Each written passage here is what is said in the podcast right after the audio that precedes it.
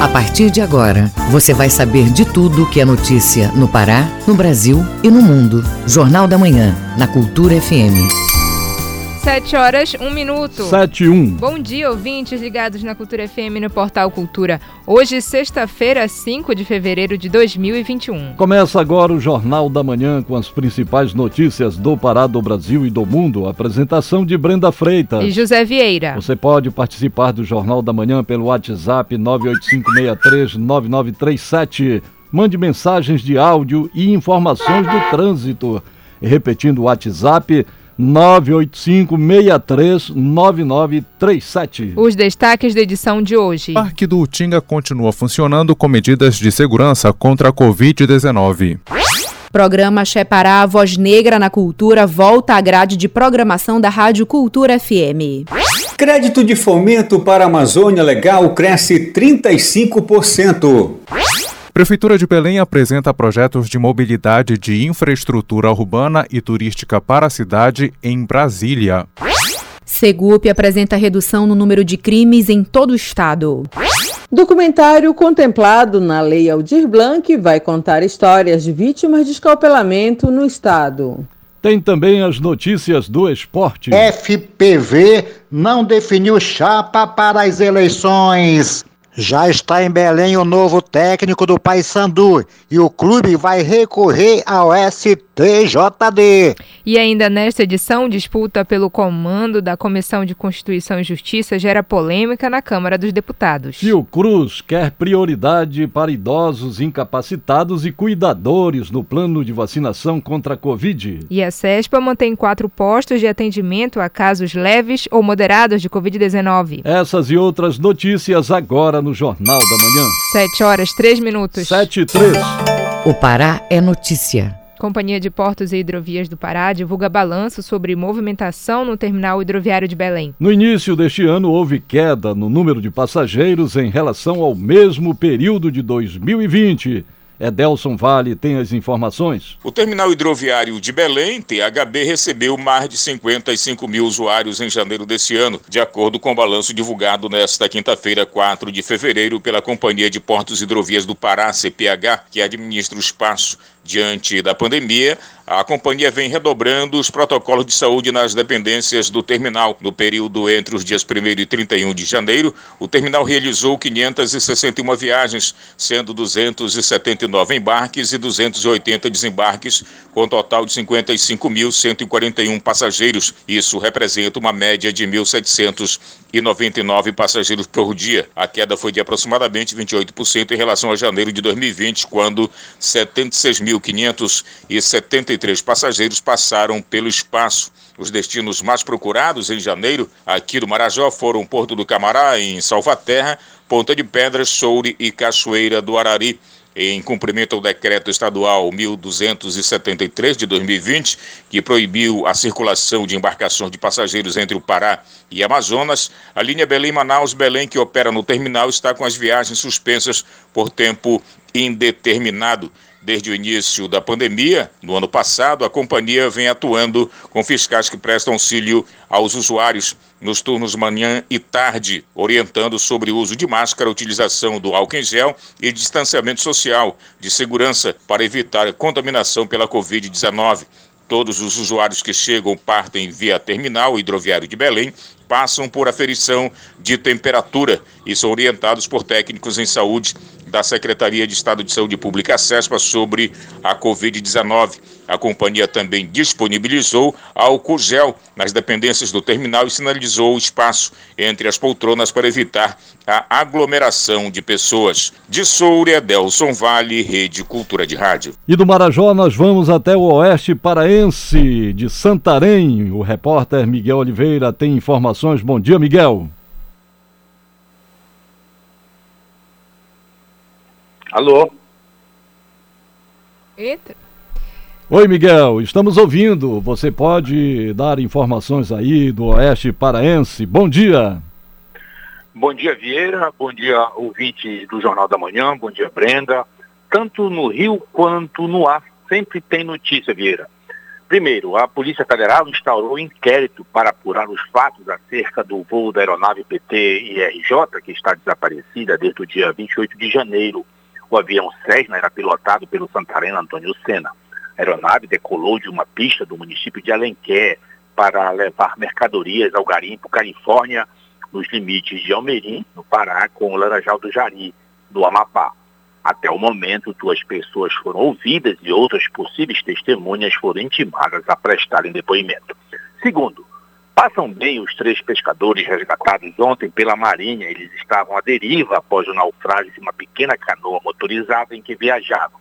Eles foram encontrados a oito milhas náuticas de Santarém, flutuando sobre o casco de geladeira por cerca de três horas. Atendidos no hospital municipal, os pescadores receberam alta e estão em casa de parentes aqui em Santarém.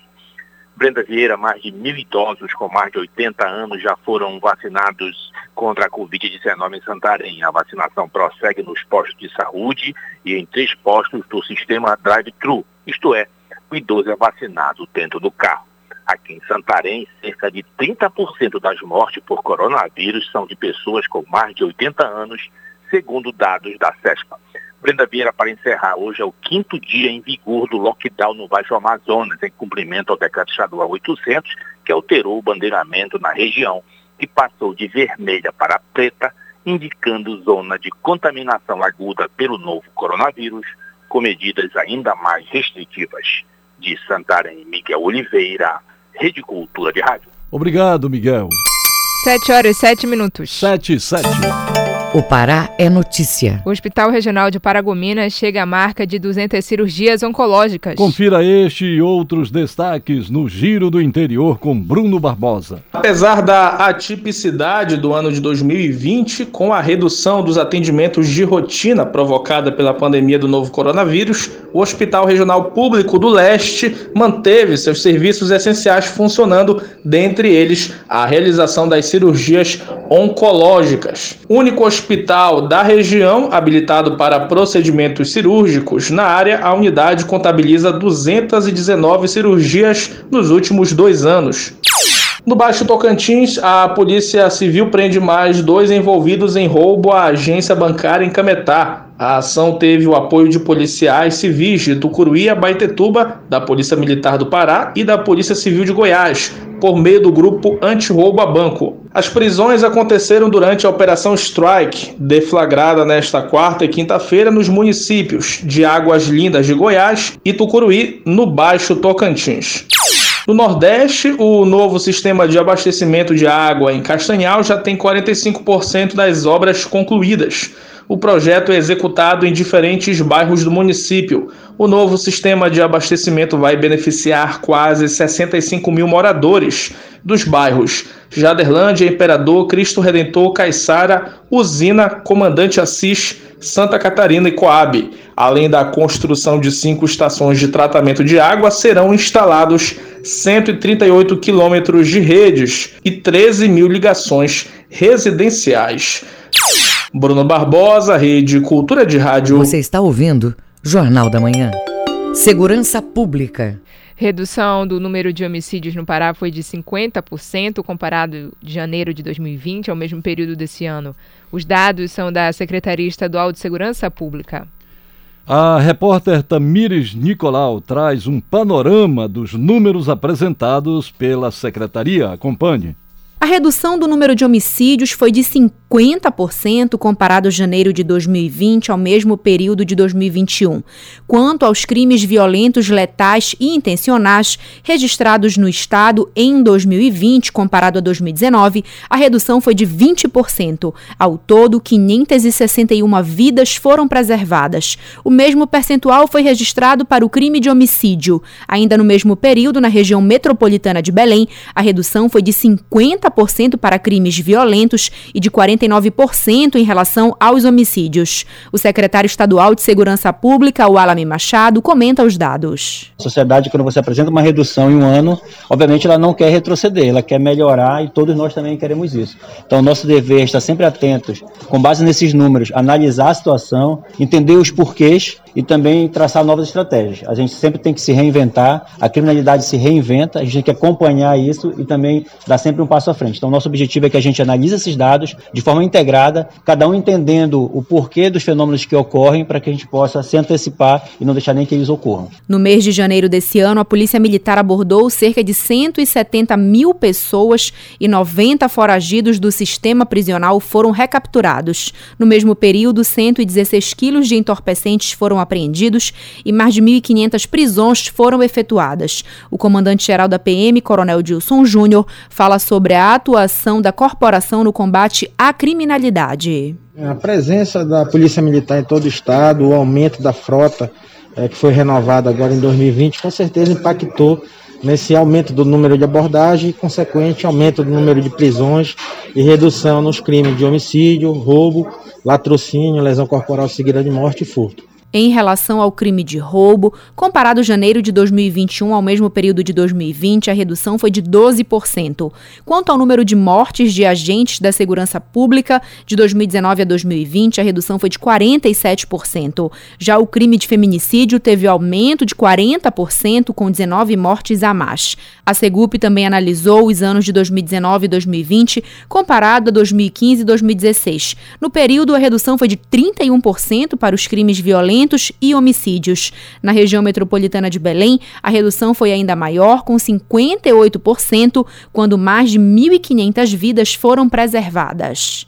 Tamires Nicolau, Rede Cultura de Rádio.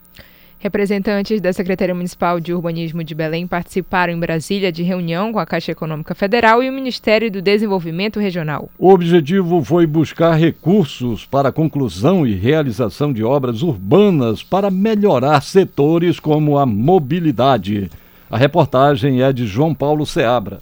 Na reunião foram apresentados 18 projetos do Plano de Desenvolvimento Urbano de Belém, para saírem do papel, é necessário um investimento de cerca de 697 milhões de reais. O chefe da assessoria técnica da CEURB, Francisco Damião da Silva Neto, explica o processo até o início das obras caso os projetos sejam selecionados. Sendo eles selecionados, eles são avaliados, nós temos que implementar com mais outras documentações, tipo financeira, tudo mais, e a parte técnica. Aprovando tudo, nós assinamos o convênio com o órgão ou com o banco caso Caixa ou Banco do Brasil. E dentro desse tempo de assinatura, a gente faz o processo licitatório, que demanda também um prazo mais ou menos de 60 a 90 dias. E em seguida é assinada a ordem de serviço e começa-se a obra. O objetivo é concluir algumas obras e realizar outras que serão importantes para a mobilidade e infraestrutura urbana, preservação de encostas e valorização do turismo, especialmente nas ilhas de Mosqueiro, Outeiro e Cotijuba.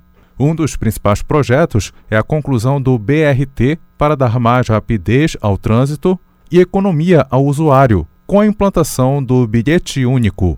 O chefe da assessoria técnica da CIURB, Francisco Damião da Silva Neto, fala sobre os recursos necessários para a obra. O BRT ele já tem parte dele já executada, né? Almirante Barroso, Augusto Montenegro, e nós estamos agora com os projetos praticamente todos prontos, aguardando recurso. Esse foi o nosso objetivo da nossa ida a Brasília, correr atrás agora nesse início, né, abertura, né, dos financiamentos para aquisição de parte ou, quem sabe, todo o recurso para a finalização do sistema todo BRT Belém. Dentre os projetos apresentados pela CEURB ao Ministério do Desenvolvimento Regional, ainda estão a construção de muros de arrimos para evitar a erosão, preservação de encostas e construção de orlas nas ilhas de Mosqueiro, Oteiro e Cotijuba, Ainda serão realizadas outras reuniões para a decisão de quais obras serão contempladas de imediato.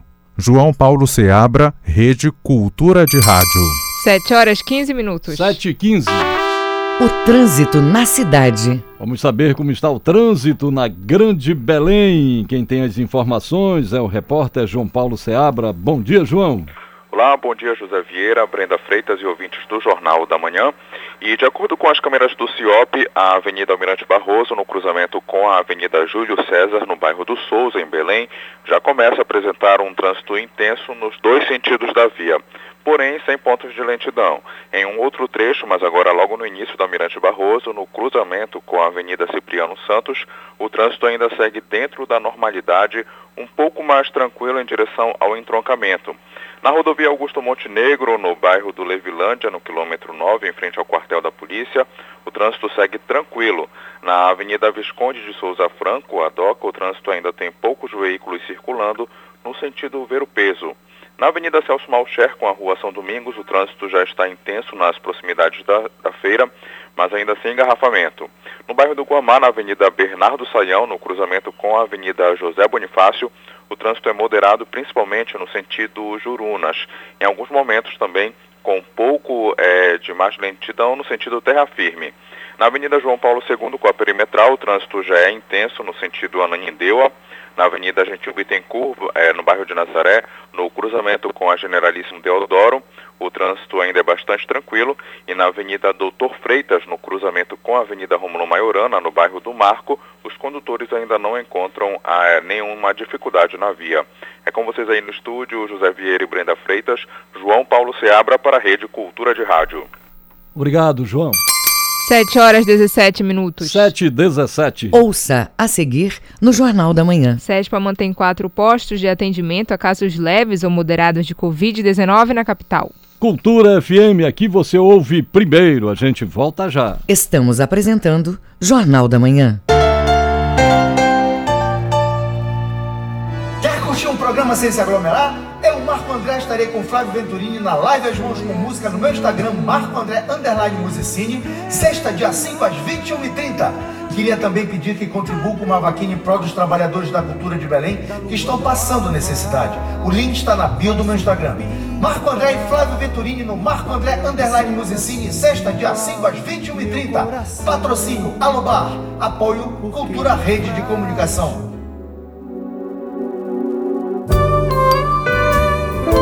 De segunda a sexta, às duas da tarde, na Cultura FM, Coletânea. Produção e apresentação, Paulo Brasil.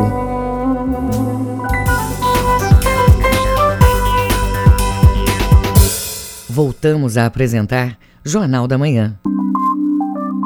Previsão do tempo. De acordo com a Secretaria de Meio Ambiente e Sustentabilidade, em Belém e região metropolitana, sexta-feira deve ser de tempo nublado em boa parte do período. São esperadas pancadas de chuvas durante o final da manhã e o começo da tarde. Mínima de 24, máxima de 32 graus em Marituba. No Nordeste paraense, predominância de tempo aberto em boa parte do dia. São esperadas chuvas fracas e de pouca duração. Em Nova Esperança do Piriá, variação de temperatura entre 23 a 33 graus. Para o arquipélago do Marajó, manhã e noite com predomínio de poucas nuvens, com variância para o parcialmente nublado.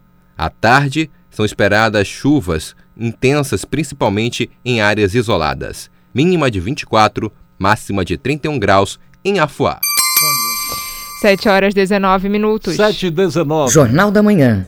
Informação na sua sintonia. Quem precisa de um espaço de conexão com a natureza pode frequentar em Belém o Parque do Tinga. Para evitar aglomerações e o contágio da Covid-19, todas as medidas de segurança estão sendo seguidas. Os detalhes com o repórter João Paulo Seabra. A estudante Júlia Nascimento foi pela primeira vez ao Parque do Utinga, em Belém, nesta quinta-feira. Ela diz que se sentiu segura devido às medidas adotadas desde a portaria do local. Olha, quando a gente chega, as medidas são boas, eles medem a temperatura, é, jogam álcool na nossa mão. Só que aqui dentro a gente sabe que com, a gente vai correr, vai suar, então a gente tira a máscara de vez em quando, acaba passando a mão no rosto, mas eu acho que assim, é bom estar tá sendo seguro porque tem esse distanciamento, é um local aberto. O Parque do Utinga continua funcionando mas para isso adota todas as medidas necessárias para evitar o contágio do novo coronavírus. A estudante Maeli Andrade explica por que aprova a abertura do espaço. Tendo as medidas de segurança, eu acho legal eles terem essa iniciativa de deixar o parque aberto, porque até pode incentivar as pessoas a ter uma vida mais saudável durante a pandemia, que é um período que a gente não está podendo é, ir para academia, né? Porque é um lugar fechado, um lugar que as pessoas aglomeram e tudo mais. E aqui é aberto e tal, então acho que é mais arejado para fazer exercício do que na academia fechada. Então acho legal a iniciativa se tiver as medidas de segurança que teve na entrada. Pelo parque estão espalhados cartazes com as orientações para a prevenção da Covid-19 e também é feita a contagem de visitantes para o acesso controlado de 50% da capacidade total. A presidente do Ideflor Bio, Carla Bentson, lembra que os cuidados também são tomados nas áreas externas de acesso e acolhimento. Lembramos que torna-se imprescindível o uso de máscaras para que você possa utilizar esse espaço. Disponibilizamos no acesso a verificação da temperatura, gerando segurança também. E temos colocado em diversas áreas do parque a disponibilidade de álcool em gel para que as pessoas possam utilizar essa medida preventiva. Torna-se imprescindível que também mantenhamos o distanciamento social. A recomendação é evitar os horários de pico para não gerar aglomerações, que geralmente são pela parte da manhã, como informa o gerente do parque, Ivan Santos. Que busquem horários entre 6 horas da manhã e 8h30 da manhã, de 12h30 até as 17 horas, porque nós estamos o tempo todo insistindo para que não haja aglomerações, para que as pessoas possam se locomover com tranquilidade e segurança, um modo saudável de estar nesse meio ambiente tão agradável. O horário de funcionamento do Parque do Utinga permanece das 6 da manhã até 5 da tarde todos os dias, menos às terças-feiras, quando o espaço fecha para manutenção. João Paulo Seabra, Rede Cultura de Rádio. 7 horas 22 minutos. 7 e 22 o ouvinte no Jornal da Manhã. O Jornal da Manhã abre espaço para o ouvinte fazer denúncias, sugestões, reclamações sobre as questões da cidade por meio do nosso WhatsApp 985639937. O ouvinte Bédalos Andrade comenta que tem percebido aglomerações em alguns pontos da capital. Ouça agora. É, bom dia, meu nome é Beda Luz Andrade. É, eu queria falar um pouco a respeito sobre funcionamento de certos estabelecimentos, principalmente onde a aglomeração de pessoas é muito, muito forte. Principalmente quando o assunto é na, nas orlas de Belém, DOCA, ver o peso e comércio, onde o funcionamento é, de alguns estabelecimentos, até mesmo de restaurantes e pequenos comércios, acaba por aglomerar muitas pessoas lá e a taxa de contaminação acaba por ser muito elevada nesses locais. E eu acho que esses estabelecimentos eles deveriam ter um, um certo rigor quanto ao assunto é medidas de proteção que não estão sendo implementadas, se estão sendo implementadas é, com pouco afinco. Meu nome é Beda Luz Andrade, aqui é Cultura FM e aqui você ouve primeiro. Obrigado, Bédalos. E por meio de nota, a Polícia Militar informou que, junto com a Secretaria de Segurança, Segup e os demais órgãos municipais de segurança e vigilância sanitária, vem fiscalizando bares e estabelecimentos pelo Estado para garantir o cumprimento do decreto estadual que trata do tema. Só no primeiro dia da operação, mais de 800 estabelecimentos foram fiscalizados, dos quais 157 foram fechados e 146 intimados.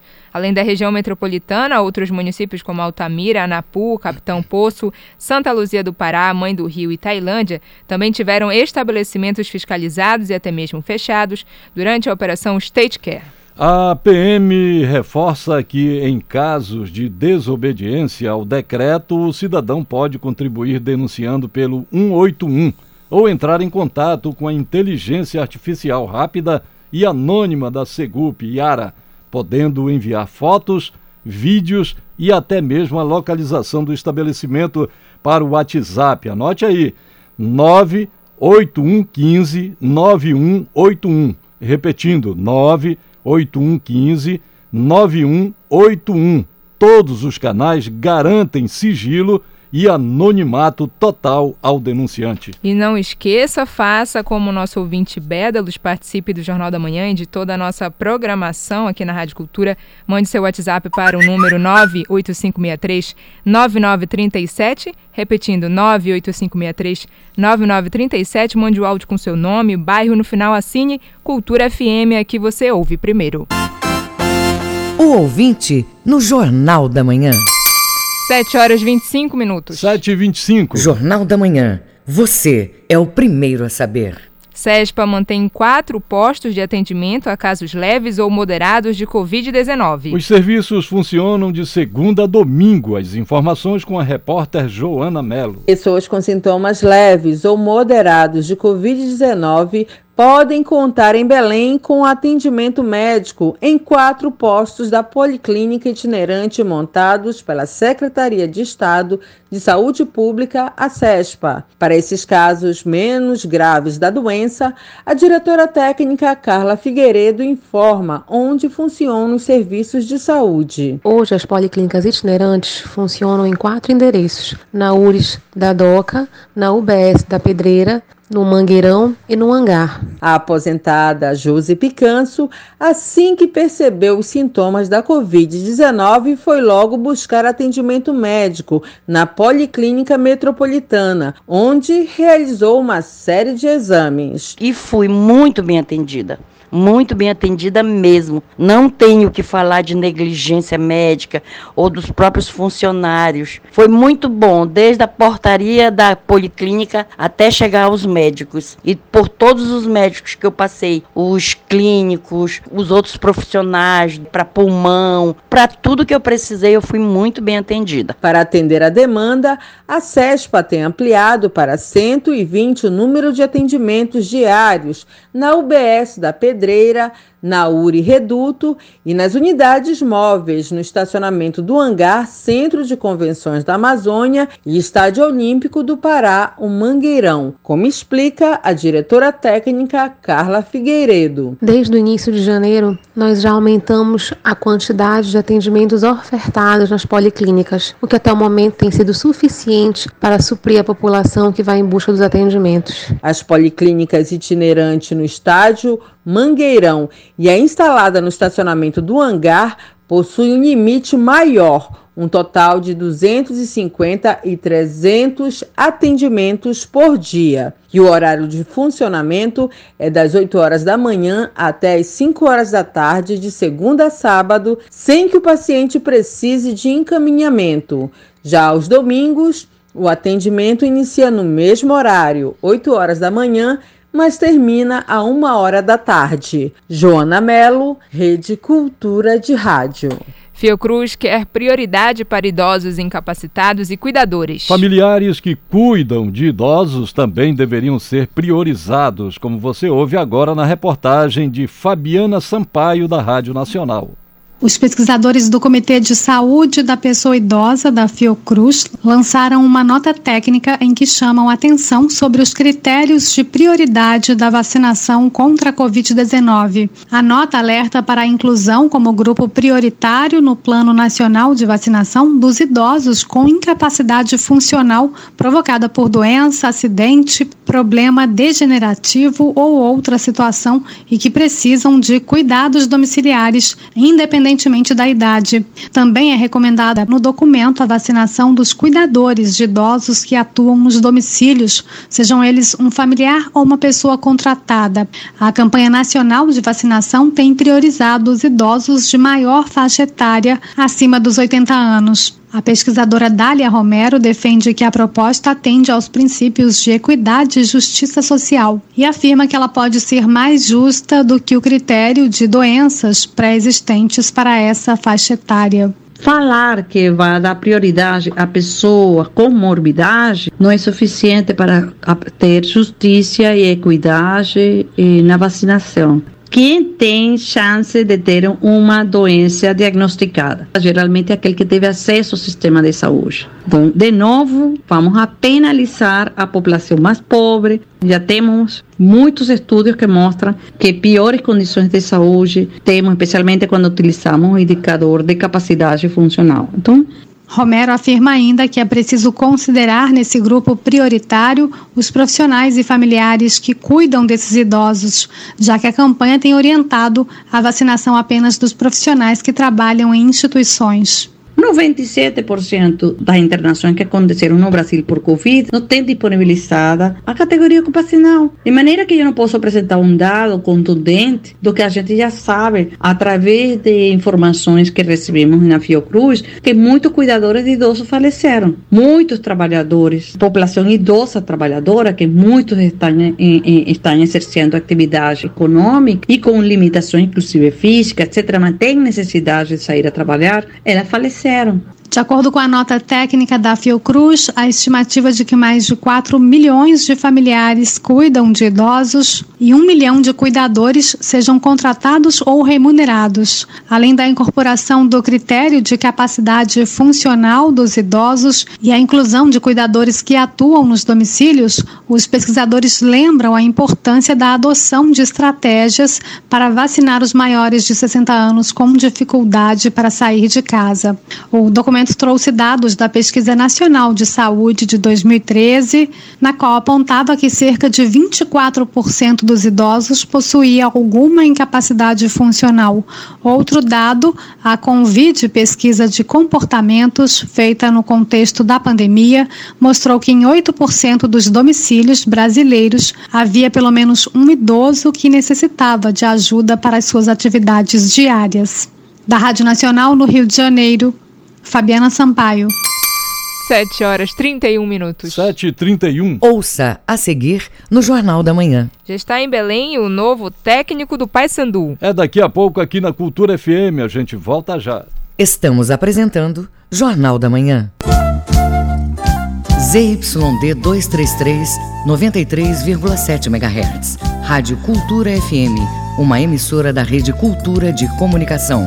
Fundação Paraense de Rádio Difusão. Rua dos Pariquis, 3318. Base operacional, Avenida Almirante Barroso, 735. Belém, Pará, Amazônia, Brasil. Voltamos a apresentar Jornal da Manhã. Tábuas de marés. De acordo com a Secretaria de Meio Ambiente e Sustentabilidade, em Belém, maré alta agora. Ela desce às 11h17 da manhã e volta a subir às 5h39 da tarde. Em Salinópolis, nordeste do estado, a baixa mar é neste momento. A pré-mar será às 1h11 da tarde. E nova vazante às 7h56 da noite. E no porto da Vila do Conde, em Barcarena, a maré está alta. Ela vai descer daqui a pouco, ao meio-dia e 31 e sobe às 6 horas da tarde. 7 horas 33 minutos. 7 e 33 Você está ouvindo Jornal da Manhã. Esporte. FPV não define chapa para as eleições. Já está em Belém o novo treinador do Paysandu e o Papão vai recorrer ao STJD. Alexandre Santos. Nós começamos com o amadorismo. Situação ainda não definiu chapa para as eleições na FPV. Manuel dos Santos Alves. O professor Hugo Montenegro informando que aquela chapa da situação que estava montada para as eleições na Federação Paraense de Vôlei foi desfeita e já não existe mais. A chapa apontava Hugo Montenegro para a reeleição e os dois vice-presidentes, Isaías Bonfim e Arivaldo Lutierri. Com as eleições passando para o mês de abril, uma nova chapa será formada. Quanto à oposição, pelo menos por enquanto, está mantida a candidatura do vice-presidente Rui Castro, que, entretanto, ainda não informou quem será o seu vice as eleições na Federação Paraense de Vôlei, que seriam no dia 12 deste mês e foram transferidas para o mês de abril. Manuel Alves para a Rede Cultura de Rádio. Fundado em 5 de fevereiro de 1905, a agremiação Clube do Remo está completando hoje 116 anos. Os atletas estão trabalhando para o jogo da volta pela Copa Verde neste domingo, com o time do Independente no estádio Navegantão, às 4 horas da tarde. Com a vitória de 2 a 0 no jogo de ida no Mangueirão, o Leão Azul joga por empate e até perdendo por um gol de diferença, que mesmo assim estará classificado. Em caso de derrota por dois gols de diferença, a decisão será nos pênaltis.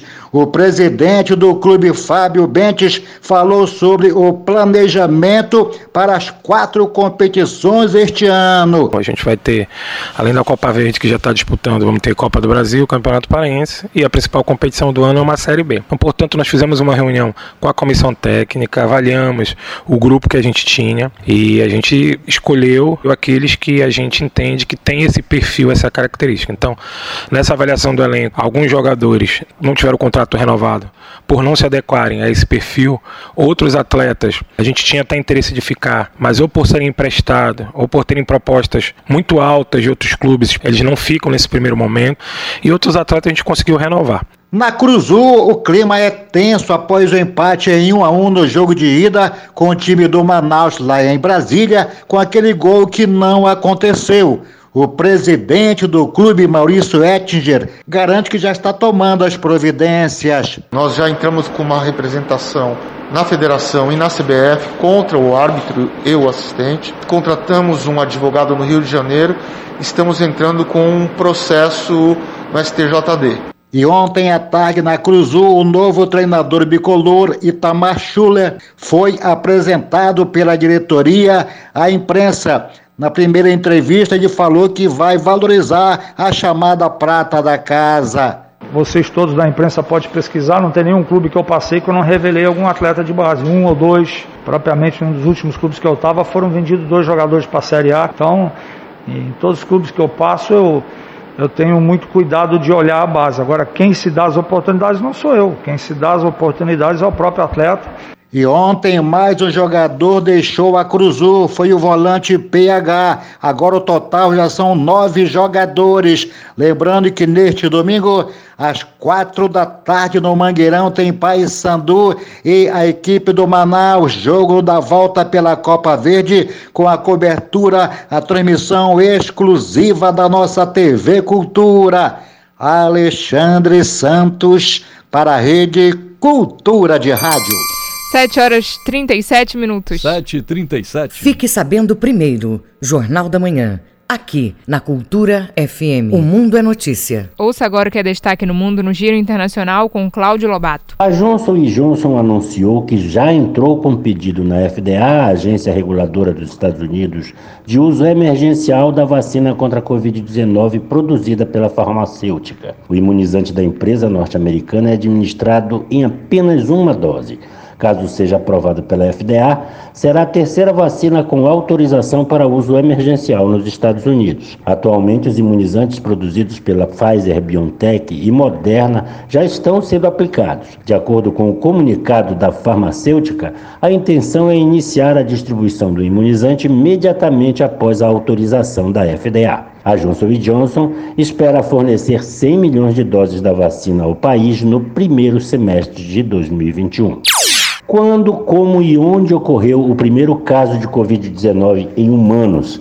A origem do novo coronavírus é um tema fundamental para a comunidade científica e para o mundo na prevenção de futuras pandemias. E entender isso é o objetivo de uma missão da Organização Mundial de Saúde, a OMS, na China. Após meses de negociações, um grupo de 14 especialistas internacionais viajou em janeiro para uma missão de duas semanas em Wuhan, metrópole chinesa onde os primeiros casos oficiais de Covid-19 foram detectados. As atividades da missão da OMS são estritamente controladas pelas autoridades chinesas e a imprensa internacional foi vetada.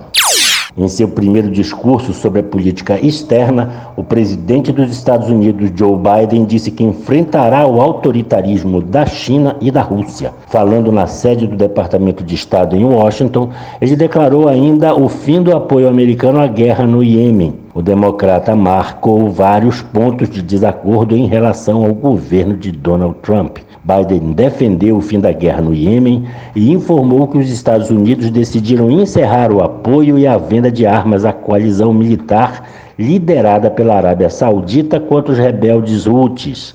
patrocinados pelo Irã. O fim do apoio americano à coalizão militar liderada pelos sauditas reverte a política de Trump de fornecer assistência logística e vender grandes quantidades de armamento sofisticado. Esta promessa de campanha do democrata é parte de uma revisão mais ampla da política americana no Oriente Médio. Cláudio Lobato, Rede Cultura de Rádio. Você está ouvindo Jornal da Manhã. Os números da economia. Balanço do Banco da Amazônia apresenta em 2020 crescimento de 35% em crédito de fomento. Os valores arrecadados são aplicados diretamente em projetos para desenvolvimento socioeconômico de mais de 28 milhões de pessoas que moram na região. Marcelo Alencar. O Pará foi o estado com maior número de recursos injetados em diversos setores da economia, alinhados ao plano de desenvolvimento. Valdecir Tosi dá mais detalhes. Então a gente conseguiu elevar o patamar do volume total de 8,1 bilhões para 11 bilhões. Desses 11 bilhões, 10,4 bilhões são de recursos do FNO e o estado do Pará foi o estado com maior demanda por recursos, em torno de 4 bilhões e meio de recursos foram alocados desses 11 no estado do Pará. O Baza também voltou a investir no setor de energia, logística, estrada e porto em vários estados. A movimentação de recursos financeiros viabiliza a exportação de produtos ecológicos e sustentáveis produzidos da região amazônica. Mesmo com a crise sanitária e econômica, todos os 450 municípios da região norte foram atendidos com recursos, como pontua Valder Tosi. Mesmo é, com pandemia, então a, a, equipe do banco e o banco atuou forte para que é, se fizesse mais importante, principalmente nesse momento que o, a região mais precisava. Outro destaque positivo foi a geração de vagas de empregos nas empresas beneficiadas com o crédito, além de garantir infraestrutura que envolve saneamento e transportes. Este ano, as ações estão voltadas ao Baza Digital, plataforma que engloba todos os outros meios digitais desenvolvidos pelo banco. O aplicativo é voltado para o crédito que será totalmente digitalizado, com o objetivo principal no microcrédito urbano e para os empreendedores do varejo. Marcelo Alencar, Rede Cultura de Rádio. Governo do Pará afirma parceria com a Agência Francesa de Desenvolvimento e Instituto de Pesquisa Ambiental da Amazônia, IPAM.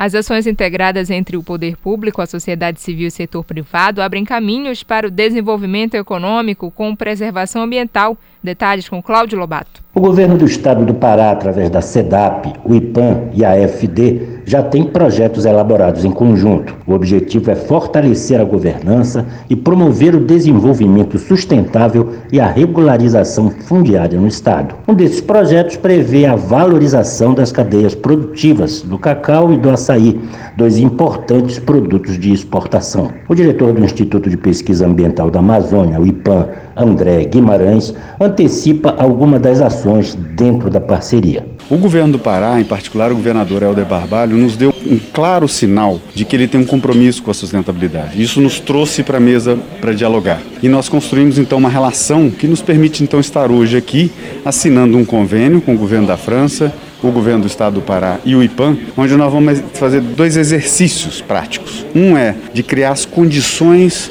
para uma boa produção sustentável no campo no Pará, que é a regularização fundiária. E de outro lado, nós vamos estudar em profundidade duas das cadeias produtivas, talvez das que têm maior potencial no estado, que são o cacau e o açaí. A iniciativa vai colaborar com os programas Amazônia Agora, Territórios Sustentáveis e Regulariza Pará, com segurança ambiental e fundiária. Essa é a primeira vez que a Embaixada da França faz esse tipo de cooperação com o Estado da Amazônia. Gilles Pecassou, encarregado de negócios da Embaixada da França, explica o interesse de seu país na parceria. Estamos muito felizes de ter uh, essa parceria que vai ser a nossa contribuição à reflexão brasileira sobre o desenvolvimento sustentável, a criação de cadeias sustentáveis de produção e, e tudo isso encaixa com os nossos objetivos climáticos de desenvolvimento sustentável. O acordo de cooperação se harmoniza com a política econômica e ambiental do governo do estado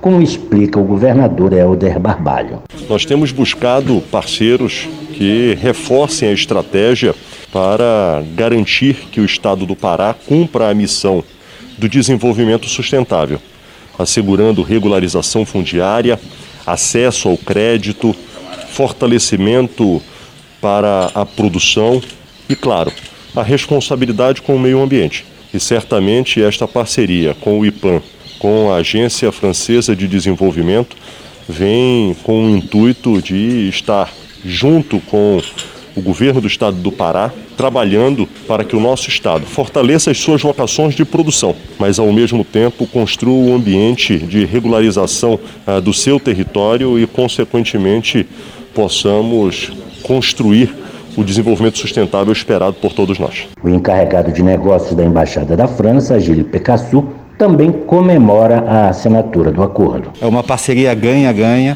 entre a França e o Estado do Pará. Estamos muito felizes. É a primeira vez que uh, começamos esse tipo de cooperação com estados da Amazônia, com certeza, e do Brasil, provavelmente. E é normal que comecemos isso com o Pará, pelo fato da economia paraense ser tão exportadora e importante. Cláudio Lobato, Rede Cultura de Rádio. 7 horas 46 minutos. 7 e 46 Ouça a seguir no Jornal da Manhã. Disputa pelo comando da Comissão de Constituição e Justiça gera polêmica na Câmara dos Deputados. Cultura FM, aqui você ouve primeiro. A gente volta já. Estamos apresentando Jornal da Manhã.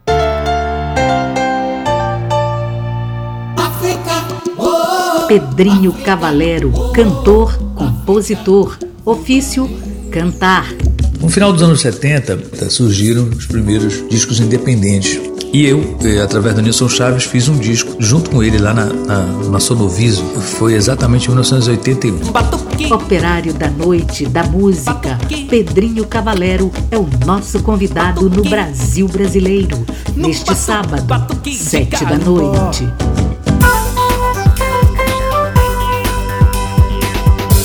Voltamos a apresentar Jornal da Manhã.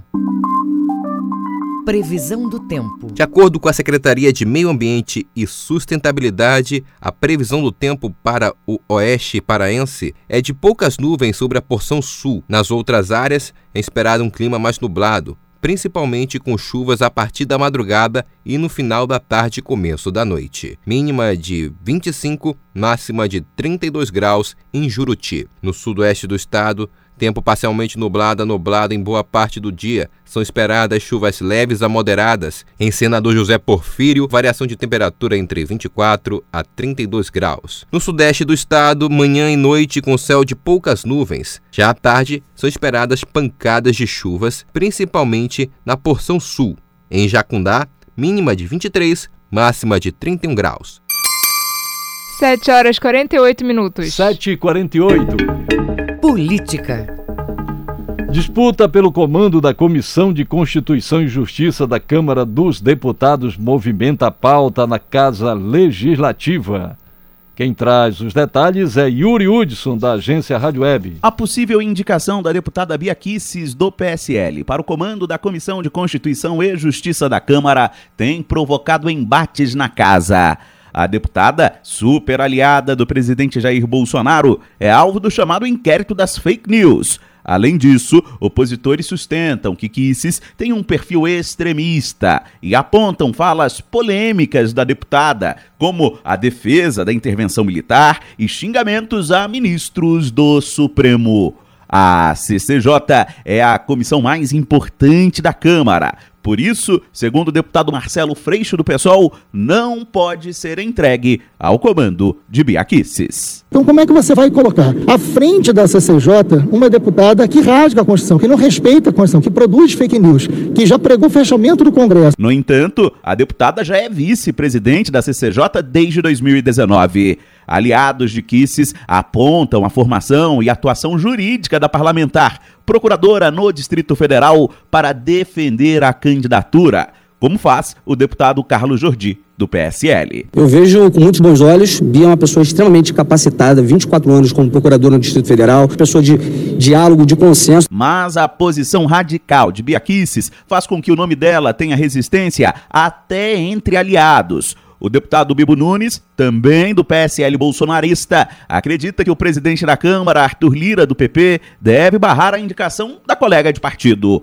Por outro lado, ele também ironiza a candidatura de nomes da esquerda. A deputada Fernanda Melchiona, do PSOL, se lançou candidata à presidência da CCJ, mais importante da casa. É uma forte tentativa de transformar a Câmara Federal num hospício. Geralmente, as indicações para o comando de comissões são feitas em consenso entre os partidos. No caso da CCJ, para enfrentar biaquices, o próprio bloco que sagrou Arthur Lira presidente da Câmara pode lançar um novo nome e atrapalhar as intenções da deputada bolsonarista. Agência Rádio Web, de Brasília, Yuri Hudson. Jornal da Manhã. Você é o primeiro a saber. O Pará é notícia. Alunos de Cachoeira do Arari denunciam a cobrança ilegal do comércio da cidade sobre o Vale Alimentação que auxilia os estudantes durante a pandemia. A Secretaria de Estado de Educação, a SEDUC, esclarece o caso e orienta sobre as providências que devem ser tomadas, como nos conta Edelson Vale. Aqui no Marajó, estudantes da rede pública estadual do município de Cachoeira do Arari estão sendo penalizados por cobrança de uma espécie de taxa para uso do Vale Alimentação, fornecido pelo governo do estado via Secretaria de Estado de Educação, a SEDUC. De acordo com uma pessoa que prefere não se identificar por medo de retaliações, o problema surgiu em fevereiro desse ano, quando um supermercado da cidade decidiu cobrar 10 reais como compensação ao tempo de espera de 30 a 40 dias para o ressarcimento do valor do cartão por uma empresa contratada pelo governo do estado para operacionalizar o cartão. Em nota, a SEDUC informa que não há qualquer determinação do Estado para a cobrança de taxas na utilização do benefício e já acionou a empresa MaxCard para verificar a situação. A SEDUC orienta as pessoas que presenciarem esse tipo de atitude que denunciem o estabelecimento ao PROCON pelo número 151. De Soura, Delson Vale, repórter Cultura. 7 horas e 52 minutos. 7 e 52. Agenda Cultural. O videoclipe Vila da Barca idealizado pelo músico Power Martins e contemplado pela Lei Aldir Blanc terá lançamento online amanhã, sábado. As informações com a repórter Joana Melo. O desejo de mostrar ao mundo a diversidade da Vila da Barca, uma comunidade de moradores localizada no bairro do Telégrafo, inspirou o músico Power Martins a criar um videoclipe. A ideia era apresentar todo o potencial cultural e as tradições do lugar, como conta o músico. Quando eu era criança, eu escutava muito a música Doce Navegar, do compositor Seu Beneditinho, que é um morador aqui da Vila da Barca falecido, que deu início a esse trajeto musical aqui na Vila da Barca, a partir do momento que ele cria uma procissão dentro das pontes da vila e onde ele levava a música no decorrer das procissões músicas autorais de compositores da própria comunidade. Então, eu como músico e produtor musical, vi e tive essa ideia de fazer essas gravações para divulgar o que é feito aqui na Vila da Barca, né? O vídeo tem a participação de 25 crianças da própria comunidade. O morador e artista Paulo Martins ressalta que o trabalho foi um dos contemplados da Lei Aldir Blanc que ajudou a gerar renda na comunidade atingida pelos impactos econômicos provocados pela pandemia. Então eu fico muito feliz por isso, porque era um sonho meu realizar esse videoclipe com as crianças da Vila da Barca também, do Coro da Catequese, divulgar eles para Belém toda, para o Pará todo, o Brasil todo. Então estou muito feliz por ser contemplado na Léo de Blanc e também por gerar renda pra, para a comunidade nesse momento tão difícil, nesse momento pandêmico, um momento muito difícil para a Vila da Barca. Além da gravação do videoclipe Vila da Barca, o projeto levou ainda duas oficinas de roteiro. O lançamento oficial do clipe será online no próximo sábado, a partir das sete e meia da noite, nas diversas plataformas digitais e no Facebook da Associação dos Moradores da Vila da Barca. Joana Melo, Rede Cultura de Rádio. E a Rádio Cultura está com novidade na programação. É a volta do programa Axé Pará que presta homenagem à cultura afro-amazônida e brasileira. O espaço é pioneiro na valorização da cultura negra no rádio brasileiro. O retorno também marca o aniversário de 40 anos de existência do Centro de Estudos e Defesa do Negro do Pará, SEDEMPA, Repórter Tamires Nicolau tem as informações. O programa Axé Pará, a voz negra na cultura, retomou ontem a programação da rádio com assuntos relacionados à temática negra. O retorno faz parte das comemorações dos 40 anos do Centro de Estudos e Defesa do Negro do Pará, que atua no processo de superação do racismo, preconceito e discriminação. A jornalista e apresentadora do programa, Elza Rodrigues, fala sobre a importância da iniciativa. É um tema que deve ser de interesse de toda a sociedade brasileira. Portanto, o programa ele não é só voltado para a população negra, mas para todas as pessoas que têm interesse, combate ao racismo, ao preconceito, à discriminação racial, que sejam pessoas que busquem a valorização dos direitos humanos e que também curta a maravilhosa e contagiante cultura negra através da musicalidade, do reggae, do soul do nosso carimbó, né, do blues, dos nossos cantores negros e não negros brasileiros. O programa Axé Pará foi ao ar pela primeira vez em 1990 e foi pioneiro no Brasil quanto à valorização da cultura negra. O programa Axé Pará foi ao ar pela primeira vez em 1990 e foi pioneiro no Brasil quanto à valorização da cultura negra. A apresentadora Elza Rodrigues conta o que o público pode esperar da nova programação. Estamos além dos quadros de resgatar a presença negra na Amazônia, vamos estar tratando também sobre a psicologia social, como é que a, a pandemia está afetando as nossas saúdes mentais vamos ter uma assessoria jurídica, vamos ter. É, pequenos espaços para divulgar oportunidade de emprego, de curso, de qualificação.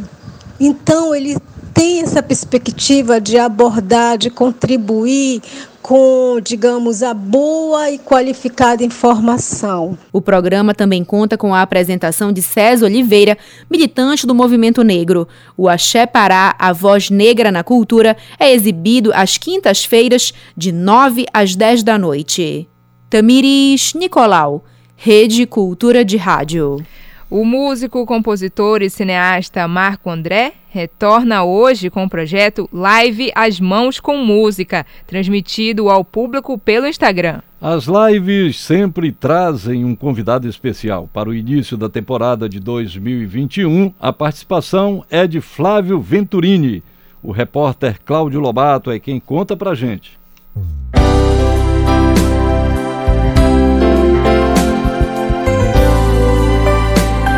A ideia de promover encontros virtuais entre diversos artistas da MPB veio em 2020 com a necessidade de isolamento imposta pela pandemia. Muita música, conversas, histórias e vivências dos artistas são o foco do projeto. O músico Marco André avalia esse momento da vida dos artistas em tempos de pandemia e conta um pouco de como surgiu o projeto. Live As Mãos com Música surgiu no meio da pandemia, né, em que as lives começaram a fazer parte das redes sociais de uma forma constante. E aí eu brinquei com o nome, né, da live, que é o, show ao vivo no Instagram, com lave, lavar as mãos, que é uma coisa que a gente tem feito cotidianamente. Então foi nesse intuito, né, de trazer a música no, sentido de lavar a alma, né, de dar um pouco mais de tranquilidade em certos momentos, de, de entretenimento. É isso. Eu acho que os artistas estão cumprindo essa função de serem os médicos da alma nesse momento. A abertura da temporada 2021 traz o músico e compositor Flávio Venturini,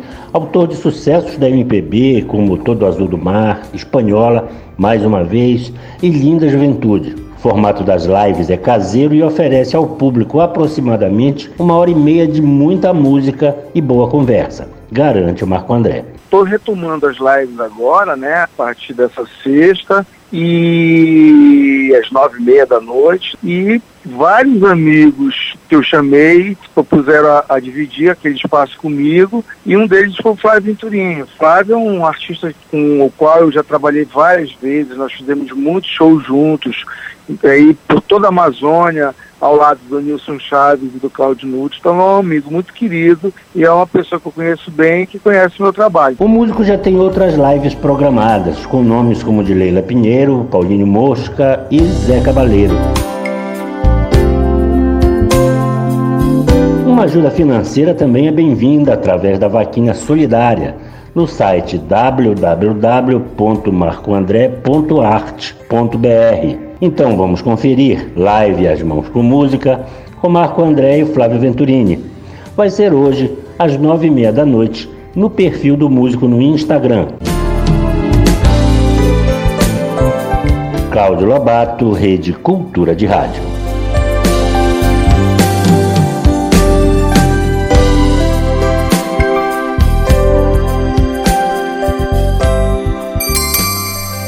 8 horas. 8 horas em Belém. Termina aqui o Jornal da Manhã desta sexta-feira, 5 de fevereiro de 2021. A apresentação José Vieira. E Brenda Freitas. Se você quiser ouvir essa ou outras edições do Jornal da Manhã, acesse a conta do Jornalismo Cultura no castbox.fm. Outras notícias você confere a qualquer momento na nossa programação. Acompanhe agora o Conexão Cultura. Uma excelente sexta-feira para você e até amanhã. Um bom dia a todos e até amanhã. O Jornal da Manhã é uma realização da Central Cultura de Jornalismo.